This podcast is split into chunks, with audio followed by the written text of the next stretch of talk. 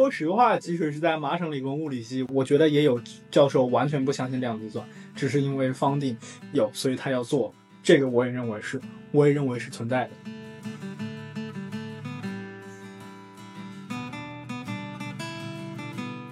我觉得至少在我这个领域，我觉得大部分人还是一个 interest 的导向。我觉得兴趣可能会更多一点。如果你更愿意去让它落地的话，我觉得还是 AI 更靠谱。就让能让自己能力充分的落地，对对对大家都会去做 AI。对对，我认为是这样。大家好，真正 fancy 播客是一档学生对谈播客。我们尝试在充斥竞争的日常生活、工作和科研中，用真正的聊天，找到那些最有灵气、最酷的故事。我是主播肖宇，今天是我们第一期的试刊特辑。作为一个开始的尝试，我们将会和嘉宾周硕一起深入浅出的用闲聊的方式聊聊量子计算以及它和我们的距离。量子计算机和经典计算机有什么区别？现在发展到哪一步了？它会和 AI 一样影响业界吗？研究者面临怎样的处境？如果你也好奇这个神秘的领域、有趣的事物，欢迎加入我们的聊天。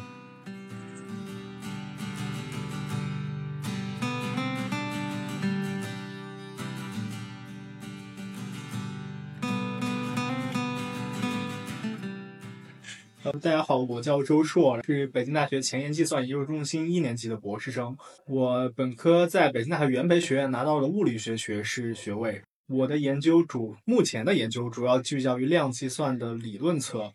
指的是量计算的算法设计。通俗来说，就是我们现在的这些科学计算的问题，如何在量子计算机上可以被有效的执行。其实这期节目是一个，我可能说是面向希望面向大多数人的一个节目，所以，呃，像周硕刚才说了很多很多名词吧，但是我们这期呢，可能是希望说一个播客的形式，它应该是一个大家都可以听出内容、听出信息的。有的时候，比如说一个讲座，它的公式每多一个，观众就会少百分之五十或者一本书。但是一个播客，我呃，我们这里希望它是一个天然的，可以放在耳边当做这个 background 的一个形式。所以，其实周硕，你可以说一说，比如说我们关于量子计算，我们这一期你是为什么选择的一个量子计算的一个领域？我选择量子计算作为我的研究方向，既有一些结合我的个人特质的成分，也有一些可能随机变量的成分在。一些确定性的因素包括我个人的兴趣点，可能同时囊括了计算机科学中的某一部分和物理学这两个学科。其实一个是说听起来很有意思、很新，还有就是说，其实如果你想往哪方面转，都可以。这是物理、数学、计算机，这是这是高中生很 naive 的想法，但是对对，这是我觉得我要做一个融合。对但是实际实际情况可能 be like，你按照这种方式选，你可能花了很多时间去学实数系完备性的七大定理，本来你选一个科目只用学一堆不沾边的东西，现在你要学三堆。对三堆不沾边的东西。对，当当你已经要用到 partial differential equation 的时候，对你，你的专业课内容可可能连常微分方程都没有讲到，这个时候你就会觉得，你会反过来质疑，这这样做到底是值得吗？对，其实这是一个关于跨学科的一个教育是怎么，或者教学，或者一个自身的怎么去进行的一个问题，而且我觉得是一个挺挺大的问题。但是个人你在实施的过程中，就是会遇到这些问题困难。聊回这个节目的主题啊，量子计算，可能包括我们听众可能还不是完全能够 get 到量子计算它 fancy 在哪里，或者它是什么，所以。呃，周硕，你可以比如说简单说一说，可能大家，比如最容易问的一个问题，最常问的一个问题是，我的这个量子计算它比经典的计算机它优势在哪里？它好在哪里？量子计算可能被很多稍微懂一点儿，但也没有那么懂的内行人说它可能是空中楼阁，是泡沫，是一张看不着落地的饼。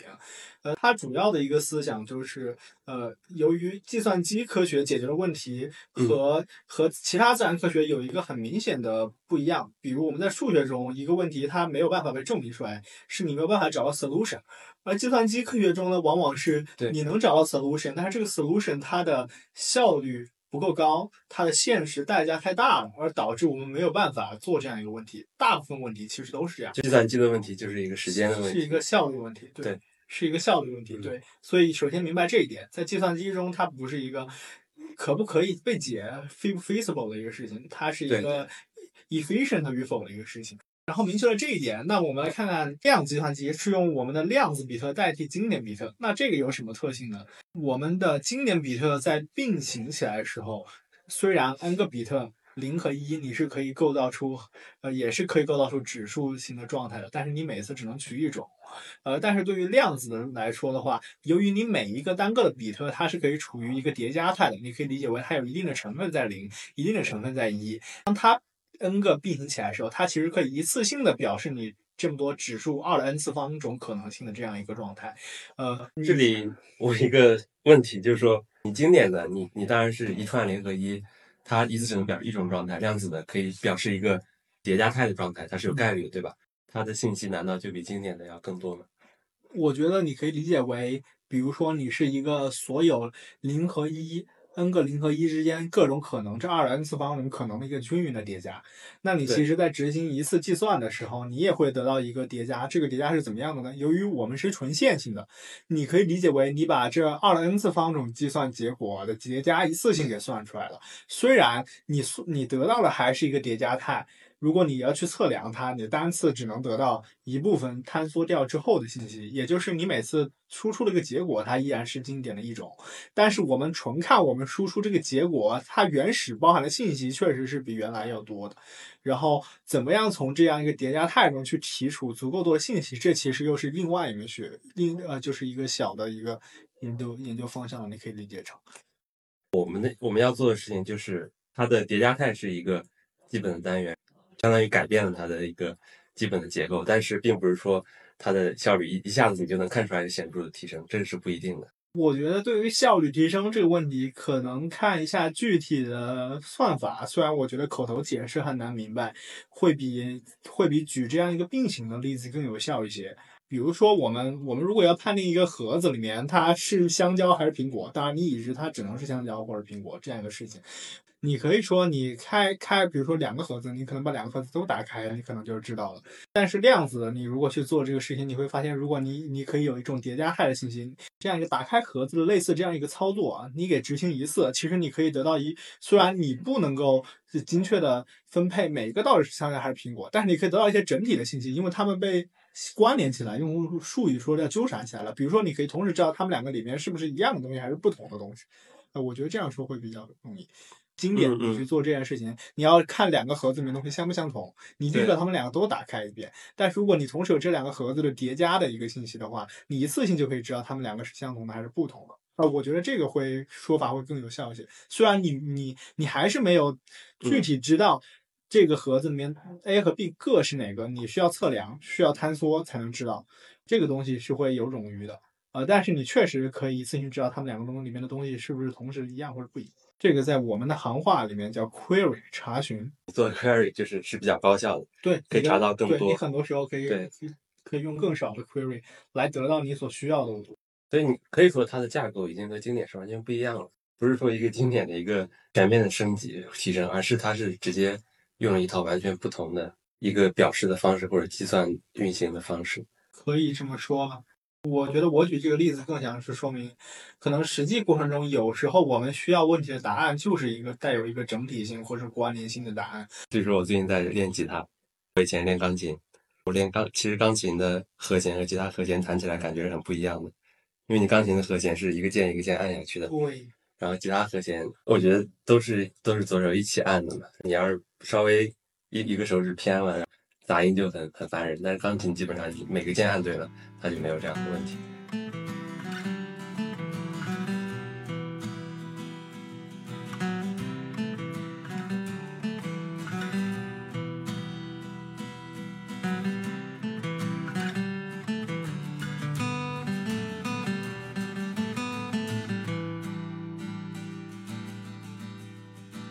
其实我们可以接下来聊一聊一些 比较 fancy 的内容，因为我们做这期节目的一个初衷就是说看到一个，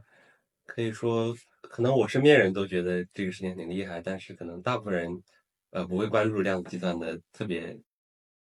前沿的进展。就是最近有一个哈佛的一个应该中性原子量子计算的一个被称为里程碑的一个进展。对，对，我看很多很很多人都在谈这个，包括有很多文章介绍。我觉得要说这个事情，可能就要先切一些媒体的魅。那公众宣传的时候，大家可能关注的是一些我们可以看得到的参数，比如大家经常说 IBM 或者谷歌某个公司，甚至是九章国内的呃，做了多做少个比特，做了多少个比？特。但是首先第一个概念就是这些比特它是指物理上的东西数量，呃，好比你有你一千多个比特，可能就是你有一千多个离子阱，或者说或我不知道这样说，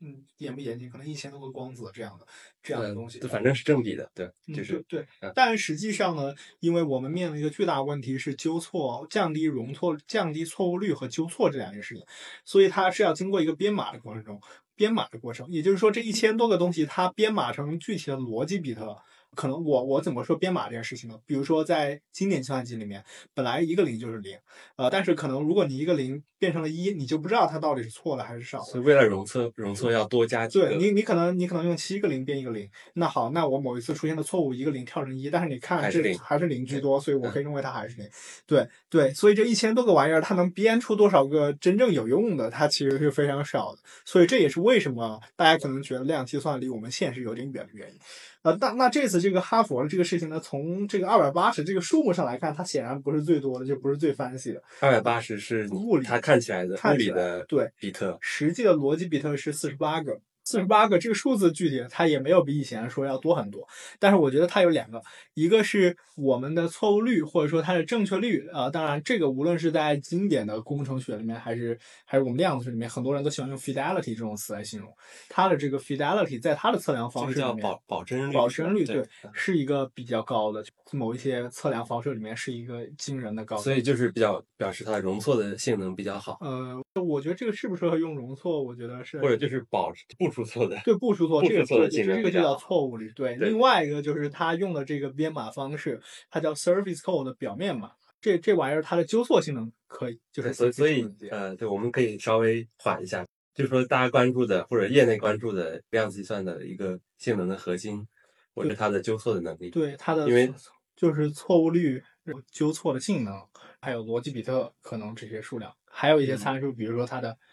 退相干时间，比如比如说你传统计算机，他们可能号称我我多少段时间里面就可以解决掉原来更快的问题，但是实际上我这个体系它可能只能持续几纳秒。呃，哦是不是纳秒？我这我我其实也是随口一说的数量级。你这个是你这个体系很快就和外界发生了一些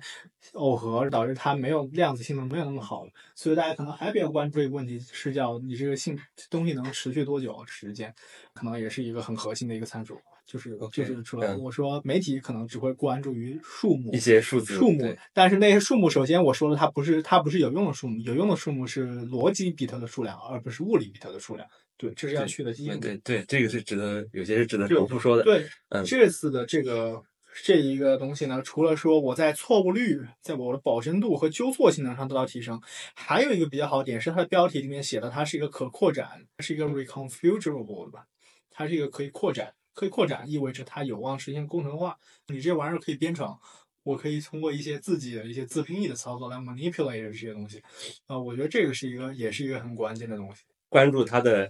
容错性能特别好，或者它它保真率特别高。其实对，可能比如说我我是纯物理的学生嘛，我会说它的物理实践上它是怎么做到，或者说它是一个中性原子的方案。对，中性原子应该说是方案之一吧。像我们知道有有三种常见的方案嘛，我记得有一个是中性原子，一个是超导，还有一个是还有离子阱，离子阱。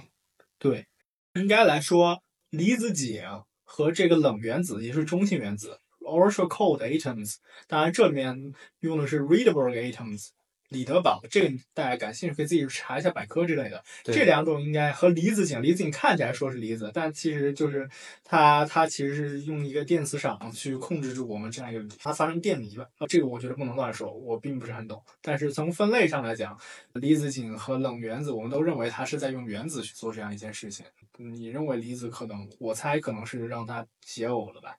嗯，然后呢，超导，超导，呃，除了超导之外呢，还有用呃用一些量子点。所谓量子点，其实就是在硅上面做一些你你对硅特殊半导体做一些特殊的处理。你除了超导体之外，还可以用半导体。如果是中性原子或者离子阱的方案，它都是指一个电子的量子态，就是我们的一个比特。呃，我觉得，我觉得是这样。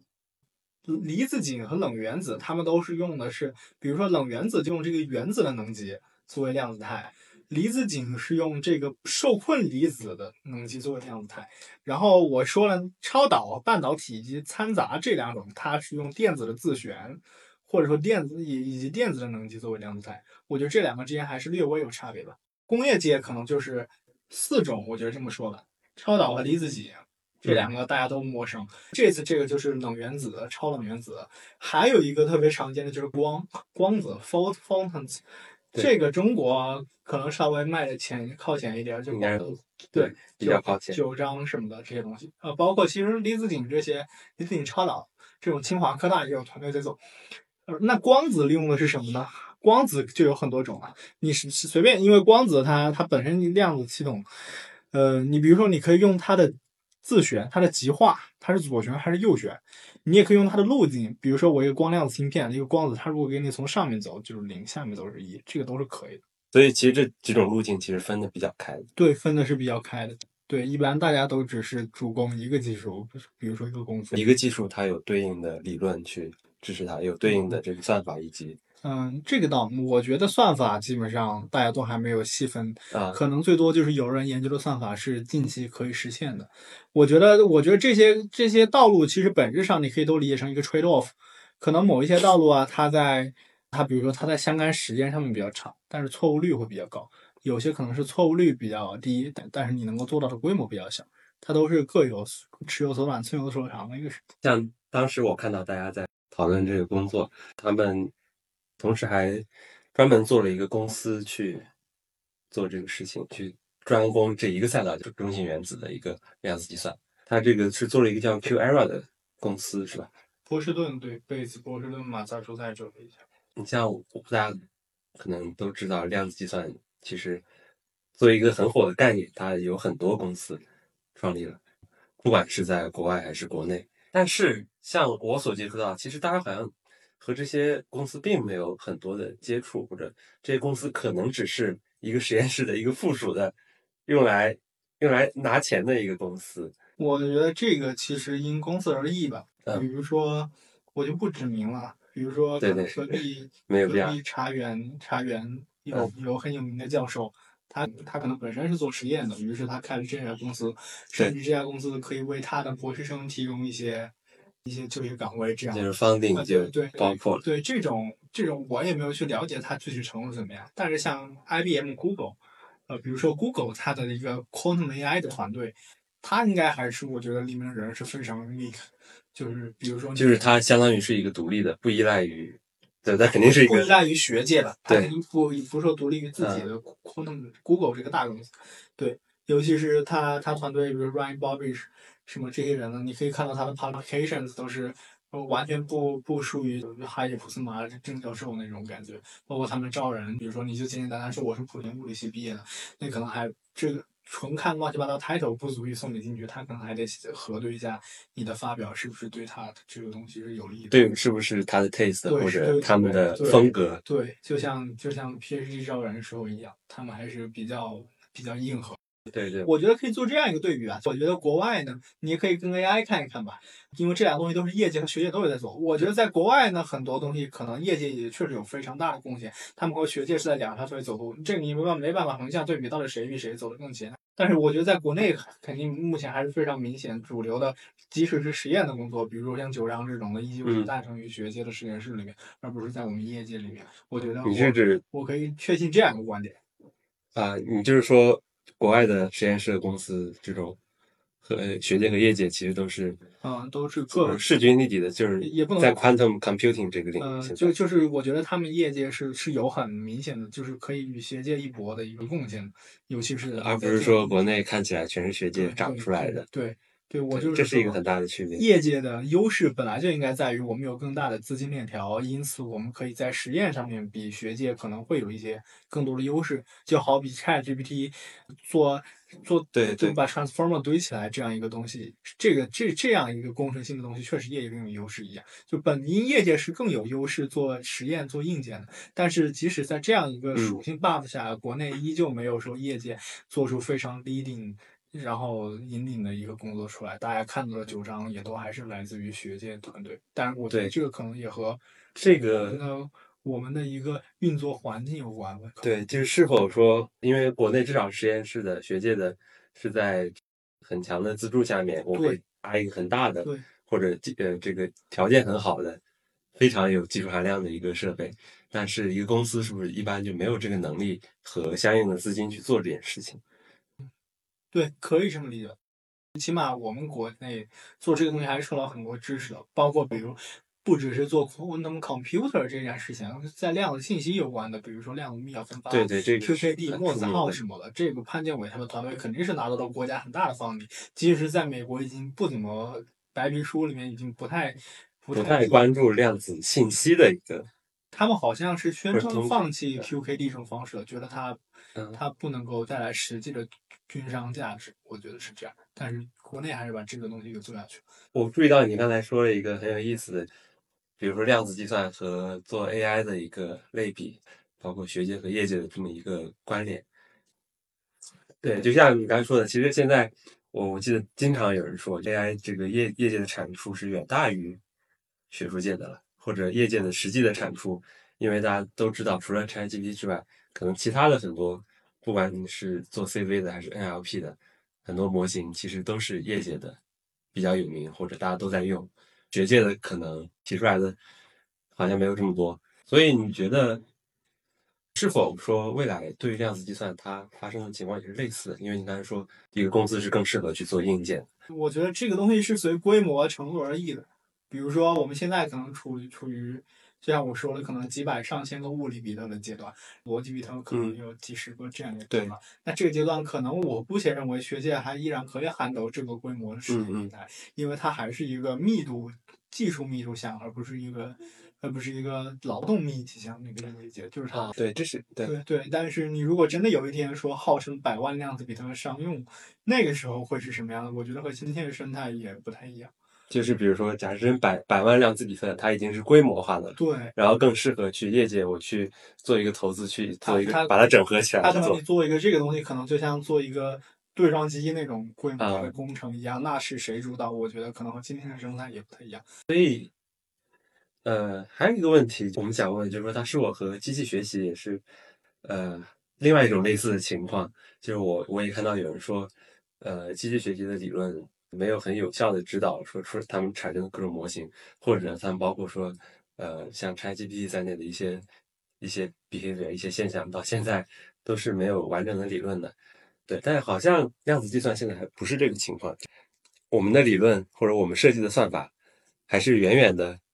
超前的，或者大家可能想出来很多算法，但是是不是不是大家都在等硬件？对，我觉得既有符合当前硬件条件去研究一些特定 architecture 优化的一些算法，这是有很多人在做的，也有就是比较偏说好听点叫目光长远，说不好听点叫太过理想主义的啊一一种。对，这两种研究范式，我觉得都存在。你们的理论一个是有非常理想化的，就是量子计算的理论，还有就是试图在现在的实验的对，条件下，在这些硬件的芯片的条件下，我去我觉得量子这方面最好的一件事情就是它整个理论体系 from scratch，只要你物理学没有错的话，它就是完备的。你就是你的理想就算是实现不了，但是它理论上就像数学可以被公理化一样，它是不会出什么很大的问题的。我觉得就是不会跟实际偏离的太远。对，所以我们现在这样分的话，另外一一批在现有的硬件上做的就是这个这个是不是就是叫做所谓的 NISQ？我忘了全称叫什么了，NISQ Noisy Intermediate Scale 就是中文叫造叫含噪声中等规模的量子计算机。对，嗯这个其实，嗯，比如说在哈佛这个工作出来之后，对比如说加州理工 IQIM Institute for Quantum Information and Matter 的 Director John Preskier，他可能他做了一个报告，就是说可能有望哈佛这个工作成为我们从 NISQ 迈向纠错这样一个下一个里程碑的一个信号。对，所以说这个东西在业内还是引起了挺大，在界内学界内还是引起了不小的轰动。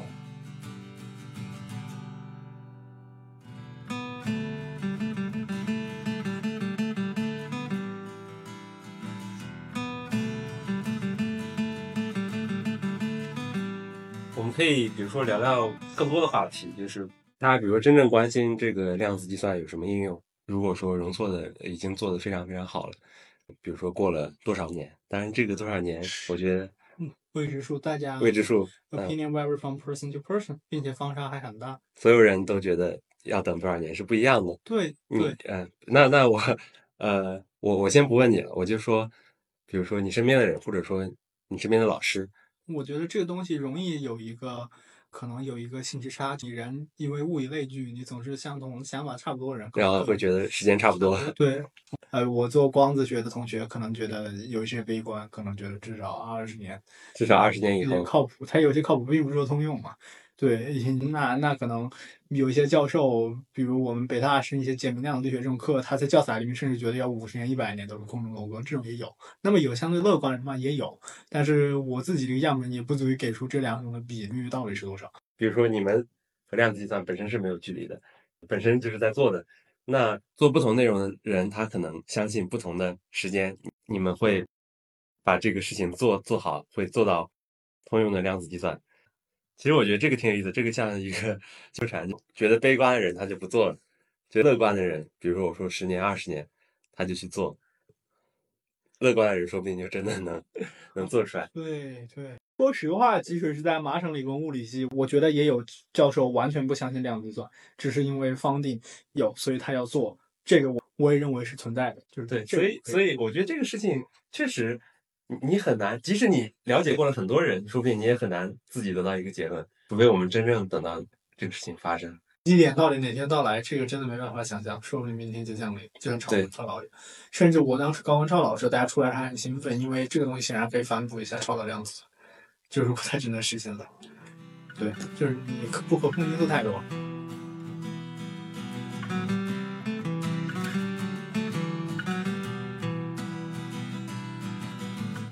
我回来刚刚说那个问题，你可能刚刚在聊量子算这种应用的这种，就是说你想到的应用。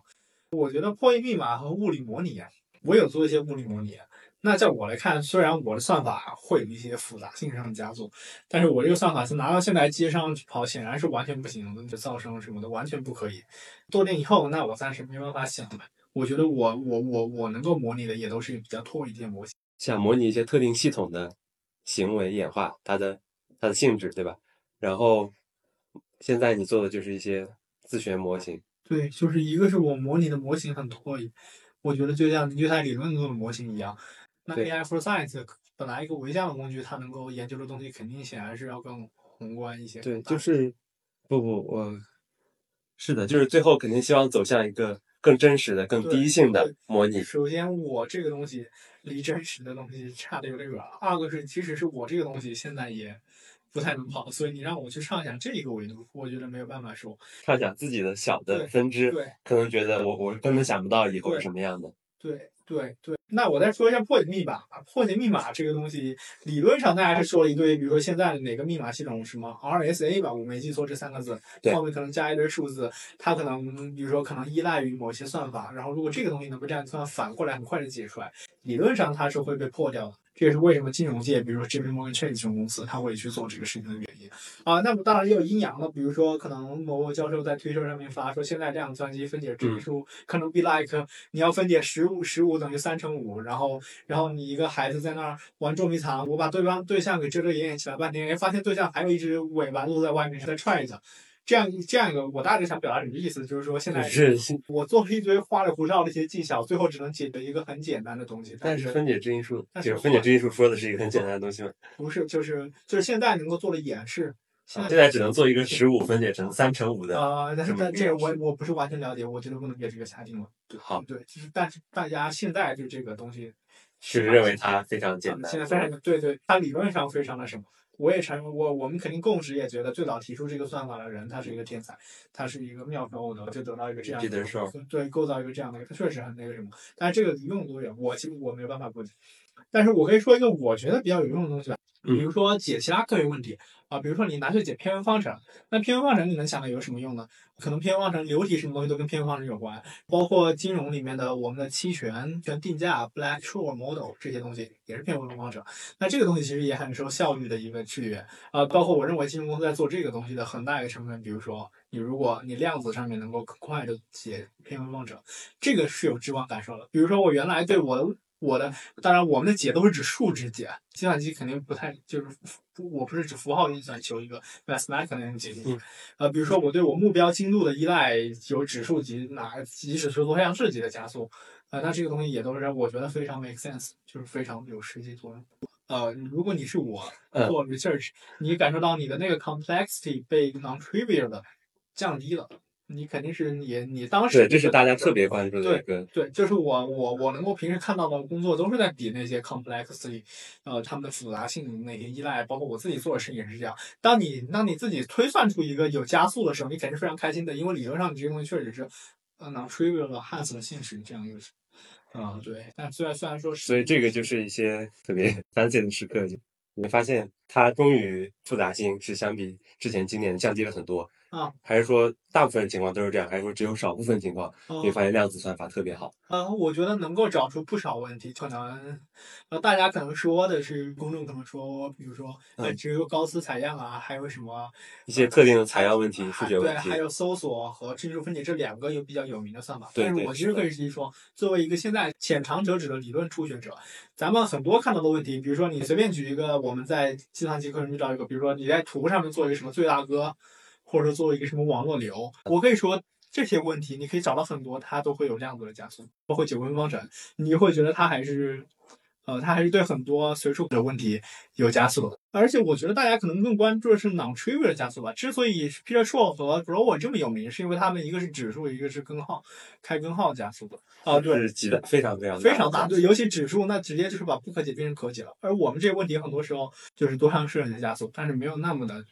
令人震动。你的意思是把就是本来是一个很高的多项式，比如说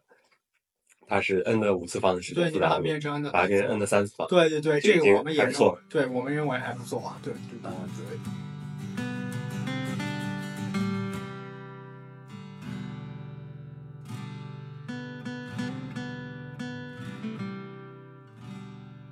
相对来说，比如说，呃，有很多专门做 TCS 的人，他可能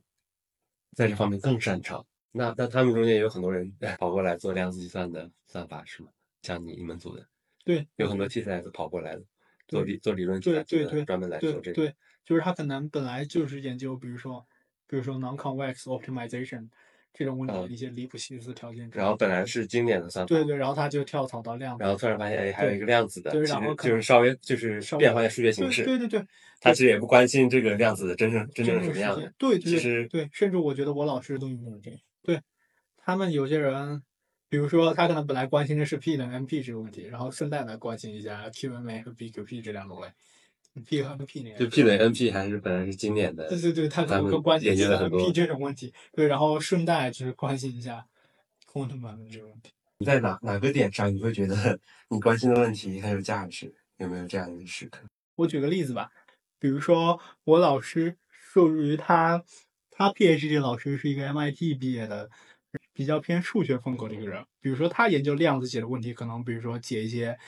隐含子群的问题，包括一呃些数学问题。对数学问题，甚至是某个域上的一些问题，对，就是这这种风格的问题。我我在看他们他的 lecture notes 的时候，我会有很多觉得我并不是很能够直观的触动到一些东西，然后我就是结合各种各样来看。我觉得其实风格最触动我的是林林，社会男的学生，伯克利的一个正教授。他在伯克利开了一门课叫 Quantum Algorithms for Scientific Computation，也就是科学计算问题。这个看起来他想要处理的问题比较实际。对对，他他他甚至在他的引言上面写到，他在学习量子计算这个东西的时候，他很好奇这些东西跟实际的工程、金融、科学、计算问题中间到底发生怎样鸿沟对对，他整个讲的导向是这样，比如说里面会讲 quantum for ODE 微常微方程、偏微分方程。回到我们节目初衷的一个问题，你们的有些问题就是复杂性的问题，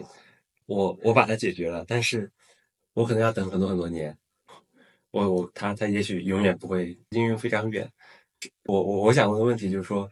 呃，是否你们有些人他想做的这个是出于一个我我自身我想用自身的能力去匹配我这个领域，而不是说真正觉得这个领域特别 fancy，或者他也许觉得这个领域特别好，但是可能这不是首要的因素。我觉得，我觉得至少在我这个领域，我觉得大部分人还是一个 interest 的导向。大家都是出于对这个领域的兴趣，觉得对对对，fancy 我觉得兴趣可能会更多一点。如果你更用它落地的话，我觉得还是 AI 更靠谱。就让能让自己能力充分的落地，他对对对大家都会去做哎 AI。对对，我认为是这样。所以做这个领域的可能，比如说理想主义的比例会更多一些。对所以我觉得我现在有一个快感的原因，就是在于，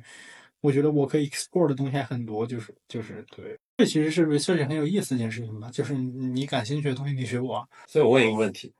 应该是最后一个问题，嗯，就是你觉得，比如说遇到很难的问题，这个事情很烧脑子或者很折磨人，要提前读很多论文，然后你终于去解决这个问题，然后觉得，就是像我们说的事情开始变得有意思了，things getting interesting，就是这时候你会获得很多快感。你觉得这快感来自于一种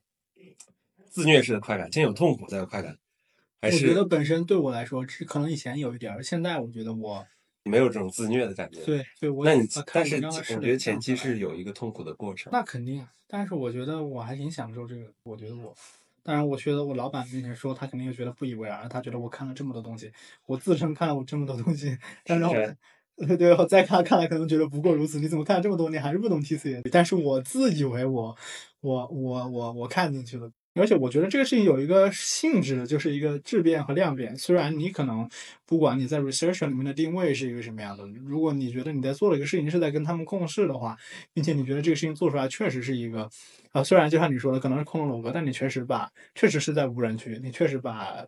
全人类脑子里面想的那个东西的 borderline 稍微往前，哪怕是没有什么用的踢了一脚。但是你你如果觉得这个事情是它的一个属性是你喜欢的，你依然可以每天过得很打鸡血一样。我觉得我就属于那种可以在这个事情上自嗨的人，好像在探索一个很不错的和你的精神世界是是同步的、对自洽的。对对对，就就比如说你高中时候看那些，就看中学物理课本上面。后来发现你在跟他做 同属性的事情，这么说可能会有点夸大，但是我对，就是虽然这个精神世界有点虚幻，对对对对对也许离地面还有很多的距离，对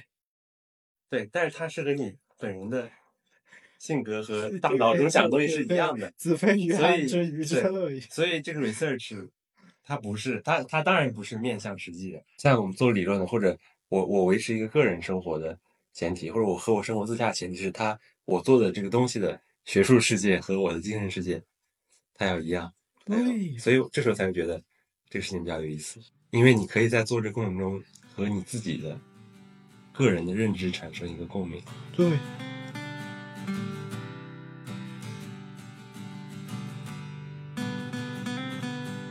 差不多，这就是我们节目的全部内容了。作为一个尝试，我们和做量子算理论和算法的周硕来聊聊一聊。以后呢，我觉得有机会我们可以再找做实验的、做硬件的。其实我觉得聊的东西可能完全不一样，对吧？嗯他们感兴趣的和你们感兴趣的。对对，以上就是我们的全部内容，希望你能够觉得我们的东西有意思。在二零二三年的年末录的这期节目，播出的时候应该已经是新年的第一天了，所以在这里，呃，祝大家新年快乐。好，祝大家新年快乐，OK，再见。再见。